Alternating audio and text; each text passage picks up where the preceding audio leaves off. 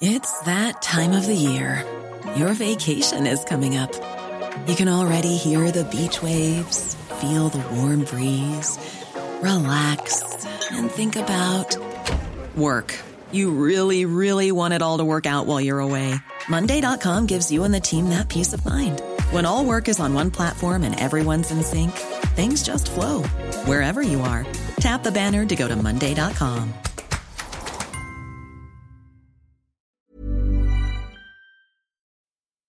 Im New York des beginnenden 20. Jahrhunderts schaut's schlecht aus, was die Gerichtsmedizin betrifft. Darum kommt der eine oder andere oder die eine oder andere mit Giftmord relativ leicht davon. Die Mittel sind zahlreich und nicht immer gleich modern. Aber wenn man nicht weiß, dass sie Spuren hinterlassen oder nicht genug aufpasst, dann kommt es schon vor, dass man als junger Österreicher seine Zeit in New York nicht so lang genießen kann, sondern sich früher oder später im Knast wiederfindet.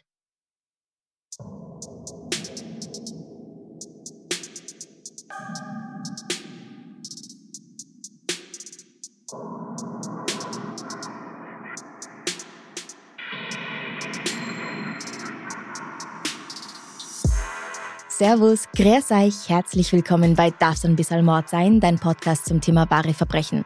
Mein Name ist Franziska Singer und ich freue mich sehr, dass ihr auch heute wieder einschaltet. Wenn ihr gerne mehr vom Podcast haben möchtet, alle Folgen schon früher hören möchtet und garantiert ohne Werbung, in den jetzt fast vier Jahren hat sich einiges angesammelt. Es kommen ja jeden Monat auf jeden Fall zwei Sachen als Bonus raus dann werde doch Komplize auf Steady. Dazu geh einfach auf steadyhq.com slash darf's ein bisschen Mord sein, such dir ein Paket aus und genieße noch viel mehr Stunden darf's ein bisschen Mord sein. Aber jetzt zur heutigen Episode. Wie in allen anderen Bereichen auch. Kleidung, Essen, Architektur und so weiter gibt es auch bei Gift Phasen, in denen das eine moderner und beliebter ist als das andere. In der Antike waren Pflanzengifte en vogue, man denke nur an den berühmten Schierlingsbecher, durch den Sokrates sein Ende fand. In der Renaissance etwa waren Schwermetalle der Renner, sie wurden neben Mord sogar freiwillig eingenommen, in der Hoffnung, sich durch das dadurch aufkommende Entledigen aller Flüssigkeiten auf beiden Enden von Krankheiten zu kurieren.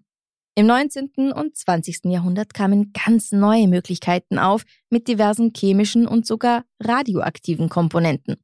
Was nicht bedeutet, dass die unmodernen Gifte in Anführungszeichen nicht mehr verwendet werden. Wenn ihr euch an Episode 7 erinnert zum Beispiel, die Engelmacherinnen von Nordschreif, da wurde fleißig mit Arsen getötet. Bis ins frühe 19. Jahrhundert gab es nur wenige Möglichkeiten, Gift im menschlichen Körper nachzuweisen beziehungsweise in der durch das Gift entstandenen Leiche. Doch dann widmen sich Wissenschaftler der Erforschung chemischer Elemente und das Periodensystem beginnt zu wachsen. Der spanische Chemiker Mathieu Orfila, ich weiß leider nicht, wie man den ausspricht, widmet sich schließlich ganz speziell den Giften und schreibt das erste Buch darüber, wie man sie im Körper erkennen kann. Und weil es Hand in Hand geht, dass jemand eine Person vergiften möchte von etwas Abstand nimmt, das leicht nachgewiesen werden kann und daher vielleicht eher auf noch nicht so erforschte oder schwerer nachzuweisende Materialien zurückgreift, geht zum Beispiel die Benutzung von Arsen, das zuvor scherzhaft Poudre de Succession oder Erbschaftspulver genannt wurde, stark zurück. Und die alten Pflanzengifte kommen wieder in Mode, weil sie zu der Zeit schwer nachzuweisen sind. Ein französischer Staatsanwalt wird sogar zitiert, Möchte gern Vergifter, lasst euch gesagt sein, benutzt keine Schwermetalle, da sie Spuren hinterlassen. Benutzt Pflanzengifte. Fürchtet euch nicht, euer Verbrechen wird ungesühnt bleiben. Es gibt kein Corpus Delicti, keinen physischen Beweis, da er nicht gefunden werden kann. 1918 beschließt die Stadt New York einen Mann namens nicht Chuck, sondern Charles Norris als ersten offiziellen Rechtsmediziner einzustellen. Davor haben die Begutachtung ungeklärter Todesfälle keine ausgebildeten Ärzte gemacht, sondern meistens Verwaltungsbeamte. Und da ist es nicht weiter verwunderlich, dass viele dieser ungeklärten Todesfälle auch ungeklärt bleiben. Dazu habe ich dann später noch was über die heutige Zeit zu sagen. Diese Coroner waren bestechlich. Sie erschienen zum Teil einfach stockbesoffen an Tatorten und waren in zu vielen Fällen einfach nicht für so einen verantwortungsvollen Posten geeignet. Was sie sich dabei gedacht haben, ich weiß es ja nicht. Aber dann findet ein Umdenken statt und der Arzt Charles Norris stellt den Biochemiker Alexander Oskar Gettler ein, der hier zu einem Pionier der forensischen Toxikologie wird. Unser heutiger Fall handelt in den letzten paar Jahren, bevor Charles und Alexander ihre Stelle antreten. Der Winter kann sehr hart sein in New York City. Sogar in der Serie Friends gibt es eine Folge, die während eines Blizzards spielt.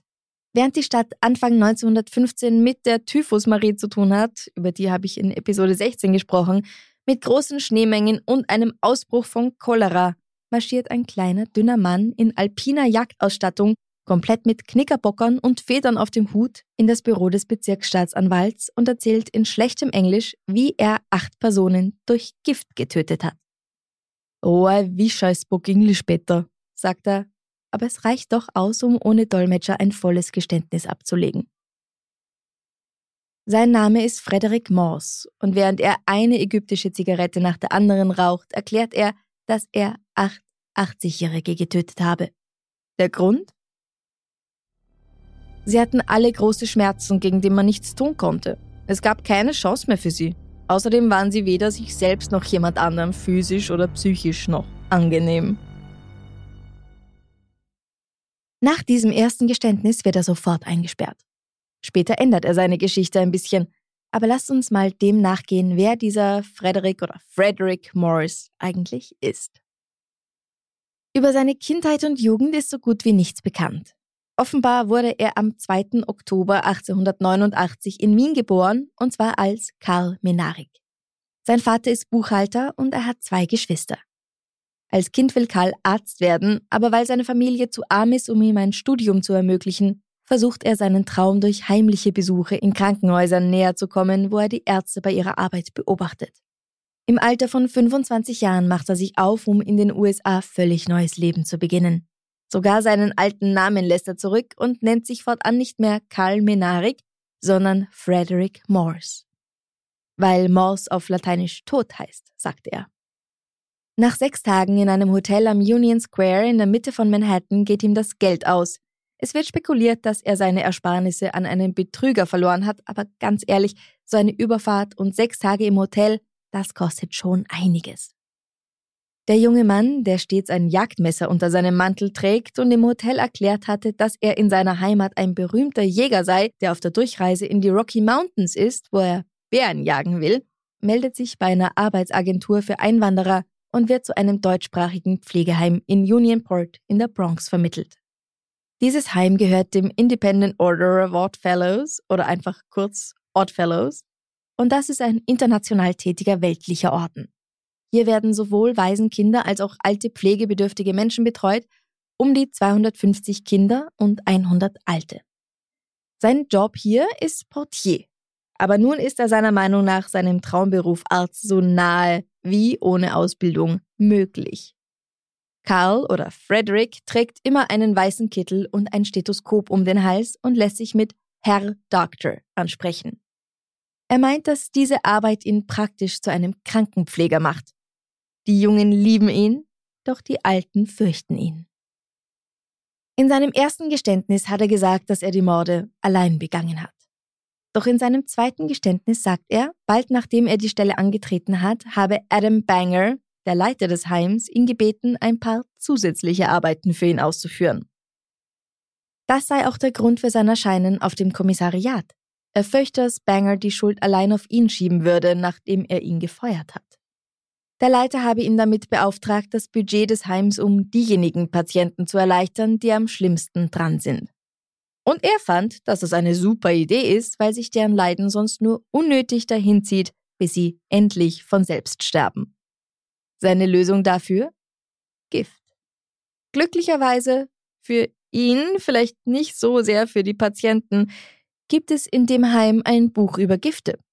Auf Deutsch und so schlägt er da mal nach, was sich in seinem Fall gut eignen würde.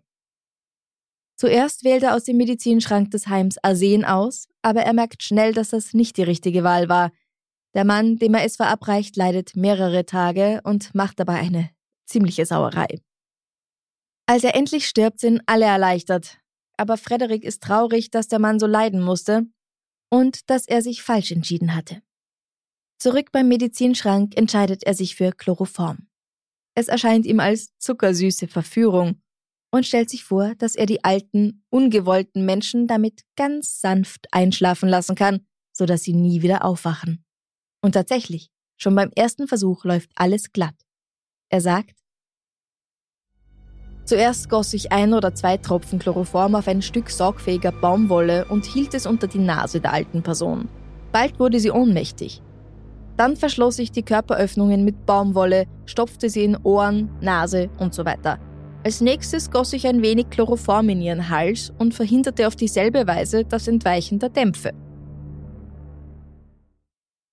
Mindestens sechs weitere Frauen und Männer folgen seinem ersten Opfer auf diese Weise. Chloroform riecht zwar für seinen Geschmack geradezu widerlich süß, aber es ist verlässlich wie sonst nichts. Zu der Zeit ist Chloroform schon seit gut 70 Jahren ein Bestandteil der Medizin. Nach der Entdeckung durch Dr. James Young Simpson in Edinburgh Mitte, Ende der 1840er findet es Verwendung in allen möglichen Medikamenten und zunehmend auch in der Chirurgie, die zuvor fast ausschließlich ohne Betäubung stattgefunden hatte. Wen das interessiert und wer gern historische Krimis liest, ich kann euch die Tinktur des Todes von Ambrose Perry sehr empfehlen. Mir persönlich hat es so gut gefallen, dass ich alle vier Teile der Reihe gelesen habe. Aber natürlich sterben hin und wieder Menschen bei der Verwendung von Chloroform, und zwar meist ohne dass die Ärzte und Apotheker noch verstehen, woran das liegt. Chloroform hinterlässt Spuren an der Haut und der Mann, der die Verstorbenen in dem Oddfellows Heim einbalsamiert, stellt genau solche an einem Toten fest. Aber Frederik sagt, na du, das ist natürlich postmortem geschehen. Doch neben dem Einbalsamierer melden sich nach und nach noch andere zu Wort, denen etwas an unserem Mann verdächtig vorgekommen ist. Bei der Befragung der anderen Angestellten und Patienten des Heims erzählt der Teenager, der den Job hat, den Medizinschrank zu bewachen und dabei anscheinend nicht sonderlich aufpasst, weil wie konnte Frederik sonst an das ganze Zeug rankommen, also, der Teenager erzählt der Polizei bei seiner Befragung, dass der Österreicher die alten Patienten als nutzlos bezeichnet und gesagt habe, es sei gut, wenn man sich ihrer entledigen könne. Eine Frau sei gestorben, nur kurz nachdem er ihr gesagt habe, sie solle aufhören, so oft die Glocke zu läuten, sonst würde sie dafür bezahlen. Mehrere der Alten erklären, dass sie Angst vor ihm gehabt hatten. Ein Krankenwärter sagt, dass er einmal beobachtet hat, wie Frederik Vaseline rund um die Lippen eines Mannes auftrug, und als er fragte, wieso, habe der geantwortet, dass es so einfach leichter sei, den Toten zu rasieren. Aber der Mann vor ihnen war noch am Leben, für ein paar Stunden zumindest, dann war er tot und wurde rasiert. An diese Begegnung kann Frederik sich auch erinnern und sagt, dass er danach vorsichtiger geworden sei und seine Methode geändert habe.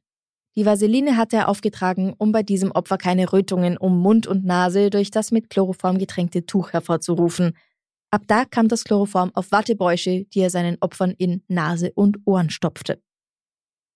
Nachdem nicht nur Frederick begonnen hat, seinen Chef oder ehemaligen Chef Adam Banger als Drahtzieher des Mordes zu belasten, meldet sich auch mindestens ein Wärter zu Wort, der davon überzeugt ist, dass Banger zumindest eingeweiht war.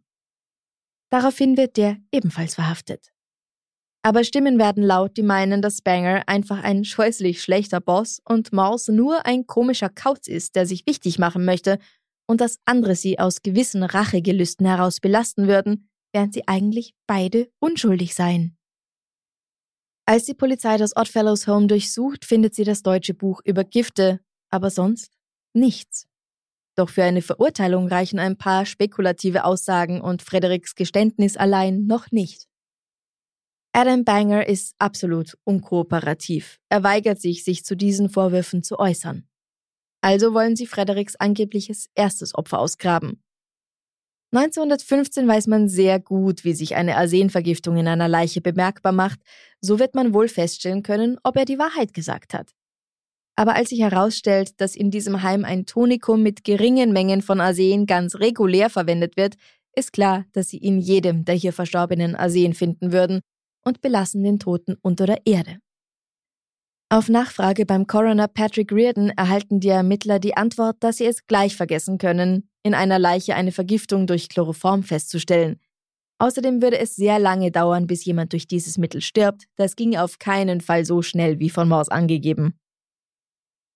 Dieser Coroner ist ein völlig überforderter Alkoholiker, der auf viele der ihm vorgelegten Fälle anscheinend keinen Bock hat. Und da er kein Mediziner ist, hat er auch keinen Dunst von dem, was er da als Wahrheit von sich gibt. Denn erstens kann Chloroform in einer Minute oder weniger tödlich wirken und zweitens lässt es sich sehr wohl in einer Leiche nachweisen. In einem Buch über Toxikologie der Zeit steht zu lesen, Chloroform widersteht nicht nur der Verwesung, sondern verhindert sie. Man würde das Zeug im Gehirn noch Monate später nachweisen und auch andere Spuren deutlich erkennen können, wie zum Beispiel eine dunklere Färbung des Blutes zusammen mit klumpigen Ansammlungen in unter anderem Gehirn und Leber oder leichten Verbrennungen in Mund- und Speiseröhre bei der oralen Einnahme. Außerdem gibt es spätestens seit den 90ern des vorigen Jahrhunderts einen chemischen Test, bei dem Gewebe zerstoßen und destilliert wird und der daraus entstandene, naja, sagen wir mal Sirup dazu, wird dann mit Benzin und Lauge vermischt. Ist Chloroform vorhanden, verfärbt sich die Suppe gelb-rot und leuchtet gelblich-grün unter ultraviolettem Licht. Ein simpler Test, eigentlich, aber der Coroner weiß das nicht und vermutlich die meisten seiner Kollegen auch nicht. Das ändert alles nichts daran, dass die Polizei ihm glaubt, weil von den Ermittlern es ja auch niemand besser weiß und sie nun ein wirklich großes Problem haben. Sie haben ein Geständnis, aber sie haben keine Möglichkeit, die Morde nachzuweisen. Frederik hatte zudem gesagt, dass er nur Leute getötet habe, die ohnehin gestorben wären, er habe ihr Leiden nur verkürzt, seiner Meinung nach. Und damit sichergestellt, dass sie nicht weiter nerven, keine Nahrung mehr brauchen und keine Betten wegnehmen, also, also so 100% gütig war es dann ja doch nicht, wie er behauptet. In the market for investment-worthy bags, watches and fine jewelry, Rebag is the answer. Rebag is a luxury resale platform where each piece is carefully inspected by experts to ensure quality and authenticity. Use Rebag to buy and sell finds from the world's top brands, including Louis Vuitton, Chanel, and Cartier. Head to Rebag.com and get up to 15% off your first purchase as a member with code REBAGNEW. Shop today at Rebag.com. That's R-E-B-A-G.com and use promo code REBAGNEW for up to 15% off your first purchase as a member. Hey, it's Ryan Reynolds, and I'm here with Keith, co-star of my upcoming film, If, only in theaters, May 17th. Do you want to tell people the big news? All right, I'll do it. Sign up now and you'll get unlimited for $15 a month in six months of Paramount Plus Essential Plan on us. Mintmobile.com slash switch. Upfront payment of $45 equivalent to $15 per month. Unlimited over 40 gigabytes per month. Face lower speeds. Videos at 480p. Active Mint customers by 531.24 get six months of Paramount Plus Essential Plan. Auto renews after six months. Offer ends May 31st, 2024. Separate Paramount Plus registration required. Terms and conditions apply if rated PG. Sie können sich nicht sicher sein, dass er mehrere Morde begangen hat und sie können sich nicht sicher sein, dass er keine Morde begangen hat. Als letzten Ausweg schicken sie Frederik daher zu einem Psychiater. Vielleicht können sie den Österreicher einsperren, wenn sie nachweisen können, dass er verrückt ist? Nach zehn Tagen Beobachtung und Untersuchungen unterscheidet der Leiter der psychiatrischen Abteilung des Bellevue Hospital, Dr. Menas Gregory, dass sein Patient nicht verrückt ist. Es geht ihm nur nicht sonderlich gut Vielleicht ist er sogar ein bisschen paranoid. Aber die ganze Zeit über habe er ruhig und beherrscht in seiner Zelle gesessen und Bücher gelesen, um sein Englisch zu verbessern. Der Doktor findet, es sei durchaus im Bereich des Möglichen, dass er jemand getötet hat. Denn dass er das alles halluziniert habe, erscheint ihm so gut wie unmöglich. Jetzt ist es aber so, dass nur weil jemand laut seinem Psychiater das Potenzial hat, mehrere Morde zu planen, man noch keinen Beweis dafür hat, dass er das tatsächlich getan hat. Und warum ist eigentlich niemand von den angeblichen Zeugen mal mit seinem Wissen zur Polizei gegangen? Es ist nur eins klar, man ist dadurch kein Stück weitergekommen. Und trotzdem, einfach auf Verdacht, bringt man den 25-Jährigen im Februar in einem anderen Krankenhaus unter. Vermutlich hofft man auch, dass man dann Grund genug hat, ihn nach Österreich deportieren zu können. Wie ich am Anfang schon anklingen lassen habe, bevor die Stadt New York 1918 Charles Norris als ersten offiziellen Rechtsmediziner einstellt, sind Coroner für die Begutachtung ungeklärter Todesfälle zuständig. Personen, die diesen Beruf ausüben, sind in den wenigsten Fällen für diesen Posten geeignet. Coroner werden gewählt und damit ist es ein politisches Spielchen, wer den Job erhält. Darunter befinden sich zwei Klempner, ein Musiker, ein Milchmann, ein Drucker, ein Maler, ein Versicherungsmakler und ein Metzger. Irgendwie würde ich in dem Fall dem Letzteren noch am ehesten vertrauen, der weiß wenigstens, wie ein Körper von innen aussieht. Mit dem Amt des Coroners lässt sich gut Geld verdienen. Korruption ist an der Tagesordnung. Und wenn man eh gutes Geld verdient und keine Ahnung von Medizin hat, warum sollte man sich dann noch bemühen? Der Coroner, der für den Fall der möglichen Morde im Oddfellows Heim zuständig ist, Patrick D. Reardon, schreibt in seinen Berichten, die jetzt nicht die möglichen Morde durch Frederick Moss betreffen, unter der Überschrift Todesursache Dinge wie könnte Mord oder Selbstmord sein entweder Körperverletzung oder Diabetes. Diabetes, Tuberkulose oder nervöse Magenverstimmung. Und einmal sogar ein Akt Gottes. Hin und wieder schreibt er auch einfach gar nichts hin. Es ist ihm, scheint's, ziemlich wurscht. Warum stellen die keine Ärzte ein, höre ich euch rufen. Ja, das tun sie auch ab und an. Es kann ja wohl jeder Mann mal Coroner werden, warum also nicht auch ein Arzt? Aber wenn, dann sind auch die Leute, die eher an schneller Kohle und einer politischen Position interessiert sind, als an der Aufklärung von mysteriösen Todesfällen. Heute gibt es auch noch Coroner. Die sind nicht ausgestorben und so viel dürfte sich an den Umständen nicht geändert haben, denn sie werden in vielen Fällen immer noch gewählt und müssen nicht in allen Staaten der Vereinigten Staaten medizinisches Training jeglicher Art gemacht haben. Dennoch haben sie die Macht, es quasi besser zu wissen als der forensische Pathologe und können am Ende etwas anderes auf den Totenschein schreiben, als was der festgestellt hat. Oft ist der Sheriff oder der Bezirksstaatsanwalt einfach gleichzeitig auch der Coroner. Und jetzt haltet euch fest. In manchen Bezirken mancher Staaten muss nicht einmal der Gerichtsmediziner oder die Gerichtsmedizinerin irgendeine Art von medizinischer Ausbildung besitzen. Da fragst dich doch, wenn ich jetzt Gerichtsmediziner oder Coroner werde, ich habe doch keinen Dunst von dem, was ich da tun soll. So, Frau Coroner Singer, finden Sie jetzt mal schön die Todesursache dieser Person heraus. Ähm, ja, danke, kann ich nicht. Ich meine, wenn es hart auf hart kommt, dann helfen auch vier Jahre Podcast machen und Medical Detectives schauen nicht viel. Hand hoch, wer sich das ehrlich zutraut. In Louisiana ist ein Coroner übrigens mit dafür zuständig festzustellen, ob jemand, also eine lebende Person, psychisch krank ist, was nicht immer so einfach ist. Deswegen muss man das ja studieren. Wow, einfach nur wow. Und all die Probleme, die sie 1915 nicht nur mit Patrick Reardon haben, sondern auch mit anderen Coronern, führen eben dazu, dass das Amt in New York schon 1918 abgeschafft wird, während es auch 105 Jahre später in anderen Gegenden noch weiter blüht. Grandios. Karl Minarik alias Frederick Morse wird also im Februar 1915 in das Hudson River State Hospital in Poughkeepsie gebracht, wo er ungefähr drei Monate verbringt. Im Mai soll er in sein Heimatland Österreich deportiert werden. Und an einem schönen Frühlingstag spaziert er einfach aus dem Spital und wird nicht mehr gesehen. Der Direktor meint, das sei nicht seine Schuld. Der Patient sei ein höflicher, ruhiger Mensch gewesen, ohne aggressive oder sonst wie gefährliche Züge. Sein Krankenhaus sei eine einfache Irrenanstalt ohne Spezialisierung auf geistig abnorme Rechtsbrecher und keiner habe ihn gewarnt. Also woher hätte er jetzt bitte wissen sollen, dass man den Typen in seiner Zelle hätte einsperren sollen? Wie auch immer, Frederik ist weg und keiner weiß wohin. Es gibt allerdings die Geschichte eines Dr. Frederick Maurice Spano, der 1917 in Torrington, Connecticut ankommt und zum Leiter der Erste-Hilfe-Abteilung einer Fabrik wird. Schon im April des darauffolgenden Jahres verschwindet er spurlos. Sein Geburtstag ist derselbe wie der von Karl Menarik und es heißt, dass er drei Briefe versandt habe, in denen er gestanden haben soll, derselbe Mann zu sein wie der Mörder aus dem Oddfellows Heim zwei, drei Jahre zuvor. Im Mai 1923 wird in einem Wald in der Nähe die skelettierte Leiche eines Mannes entdeckt, die dieselbe Art Schuhe trägt wie der Vermisste. Daneben befinden sich zwei Fläschchen, die wohl Gift beinhaltet hatten. Aber das sind alles Vermutungen. Die Zeitungen der Zeit sind nicht immer so vertrauenswürdig, das merke ich immer wieder. Also vielleicht ist dieses Skelett unser Mann, vielleicht nicht. Vielleicht ist Dr. Frederick Benno Karl Minarik und vielleicht nicht. Vorstellen kann ich es mir auf jeden Fall, aber nix ist fix. Das Hudson State River Hospital, der letzte Ort, an dem man sich wirklich sicher sein kann, ihn gesehen zu haben, ist übrigens ein wirklich tolles verlassenes Gebäude.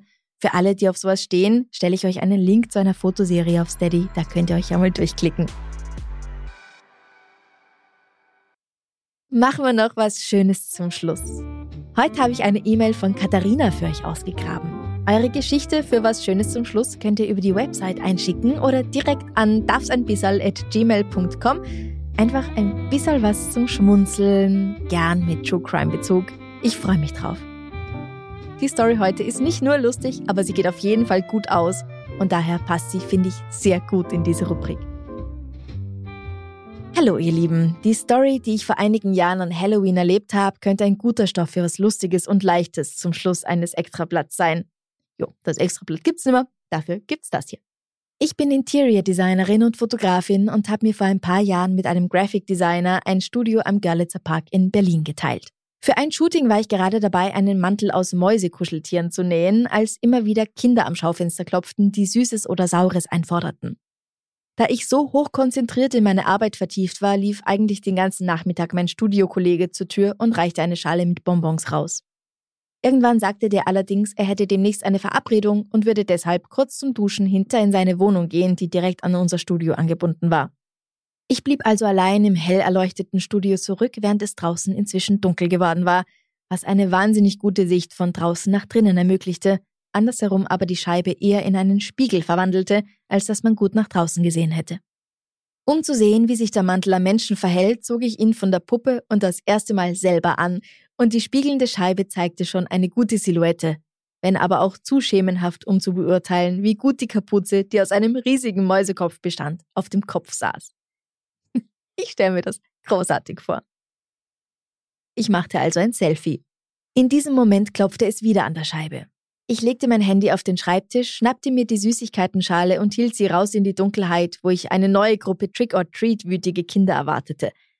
Anstattdessen schaute ich in mehrere fragende Augenpaare und hatte noch den Gedanken, sind die nicht irgendwie ein bisschen zu alt für Trick or Treat?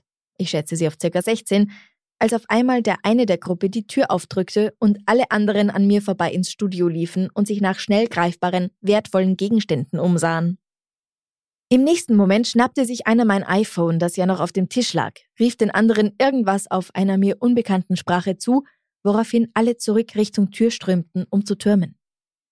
Einen erwischte ich im Vorbeilaufen noch am Ärmel und ich klammerte mich an ihm fest nach dem Motto, ich hab einen. Solange ich einen hab, können die anderen nicht weglaufen und schrie so laut ich konnte nach meinem Studiokollegen. Dieser konnte mich allerdings nicht hören, denn er stand unter der Dusche und sang. Der Eindringling hatte nicht vor, sich von mir aufhalten zu lassen und versuchte mich mit aller Gewalt loszuwerden. Er schleifte mich aus dem Studio über den Gehweg im Versuch, mich abzuschütteln auf die Straße um ein parkendes Auto herum, durch eine Pfütze und im Anschluss durch einen Blätterhaufen, aber ich hatte noch immer nicht vor, loszulassen und schrie aus Leibeskräften den Passanten, die immer mehr wurden, zu, sie sollten die Polizei rufen. Natürlich brüllte ich auch nach meinem Studiokollegen. Die anderen der Bande hatten inzwischen gemerkt, dass einer fehlte und kamen tatsächlich zurück, um ihn zu holen. Sie traten auf mich ein und versuchten mich zu entfernen, aber ich machte es ihnen so schwer wie mir nur irgendwie möglich. Leider zückte dann im nächsten Moment einer ein Pfefferspray, was mich endgültig zwang loszulassen, und allesamt rannten sie natürlich weg. Ich mit knallrotem Gesicht, Mantel aus Mäusekuscheltieren und roten Lack-High Heels krabbelte auf allen Vieren über den Gehweg, mit den Händen nach dem Studioeingang tastend, weil ich natürlich wegen des Pfeffersprays in den Augen nicht sehen konnte. Da kam ein Studiokollege, nur mit einem Waschlappen zwischen den Beinen bekleidet, nach vorne gerannt, weil er dann doch irgendwie mein alarmiertes Geschrei gehört hatte. Inzwischen hatte sich eine Schar Schaulustiger um unser Studio gebildet. Mein Kollege stellte sicher, dass ich ins Studio gebracht wurde und wies jemanden an, den Notruf zu wählen, denn ein nackter Mann hat keine Taschen, in denen er ein Handy unterbringen kann. Irgendjemand kümmerte sich um mich, mein Kollege verschwand kurz nach hinten, um sich was anzuziehen. Dann kam die Polizei und bat mich zu erläutern, was passiert war. Während ich das Geschehen umriss, streifte ich den Mäusemantel ab, weil mir durch das Pfefferspray unglaublich heiß war. Da fragte der Beamte, was ist denn das? Und ich antwortete, eine Requisite für ein Shooting. Und er sagte, nein, das. Und zog einen zerfetzten Pulli aus dem Mantel. Da wurde mir bewusst, dass ich dem Kerl den Pulli im Eifer des Gefechts vom Leib gerissen hatte. Die Beamten nahmen das Ding zur Spurensicherung mit und auch die fünf geklauten Fahrräder, mit denen die Bande gekommen war, die sie aber bei der Flucht aus unerfindlichen Gründen vor dem Studio zurückgelassen hatte. Dann wurde ich vom Krankenwagen ins Krankenhaus gebracht, wo die Pfefferspray-Verbrennungen behandelt wurden. In den nächsten Tagen bekam ich eine Vorladung von der Polizei. Ich sollte aufs Präsidium kommen, um eine Kartei durchzublättern und zu schauen, ob ich davon jemanden erkenne, der bei dem Diebstahl beteiligt gewesen sein könnte. Tatsächlich erkannte ich zwei der fünf Leute wieder und teilte das den Beamten mit. Als ich das Präsidium verließ, fuhren zwei Polizisten auf den vor meinem Studio beschlagnahmten Fahrrädern durch die Flure des Gebäudes. Monate später erhielt ich die Information, dass einer der Täter inzwischen wegen eines anderen Vergehens hinter Gitter gebracht wurde. Man wusste anhand der DNA-Probe vom zerrissenen Pullover, dass er an der Aktion im Studio beteiligt war. Was mit den anderen passiert ist, habe ich leider nie erfahren. Inzwischen denke ich immer mal wieder drüber nach, wie schlau das von mir war, mich an den Kerl zu heften und ihn nicht entkommen zu lassen. Immerhin hatten sie nur ein iPhone geklaut und klar hat das einen nicht unbedeutenden Wert, aber hätten die Typen kein Pfefferspray gehabt, sondern ein Messer, wer weiß, ob sie das nicht auch eingesetzt hätten. Andererseits denke ich mir, dass ich ihnen die Situation schon so stressig wie irgendwie möglich gemacht habe, dass sie sich das nächste Mal vielleicht zweimal überlegen, ob sie so eine Aktion wirklich durchziehen. Wenigstens ein paar von ihnen. Wow, vielen, vielen Dank, Katharina, für diese wunderschön geschriebene E-Mail. Also, ich habe einmal in meinem Leben Pfefferspray erlebt und hatte keinen direkten Kontakt damit und es war schon schlimm genug. Meine Hochachtung. Gut, dass sonst nichts passiert ist. Das war's. Wenn ihr noch mehr DBMS hören möchtet, dann werdet Komplizen auf Steady. Den Link findet ihr immer in der Episodenbeschreibung. Damit unterstützt ihr nicht nur meine Arbeit, sondern bekommt auch Extras dafür. Und ich würde mich auch sehr freuen, wenn ihr meinem neuen Podcast Liebesgeschichte eine Chance gebt. Der spannend, sexy und informativ und auch ziemlich lustig, wie ich finde. Zuletzt ging es zum Beispiel um die Geschichte des Tentakelpornos und um eine Vulva, die alleine durch das Land zieht. Mm. und natürlich könnt ihr mir eure Geschichten für was Schönes zum Schluss schicken. Bis zum nächsten Mal. Ich freue mich. Bussi, Baba.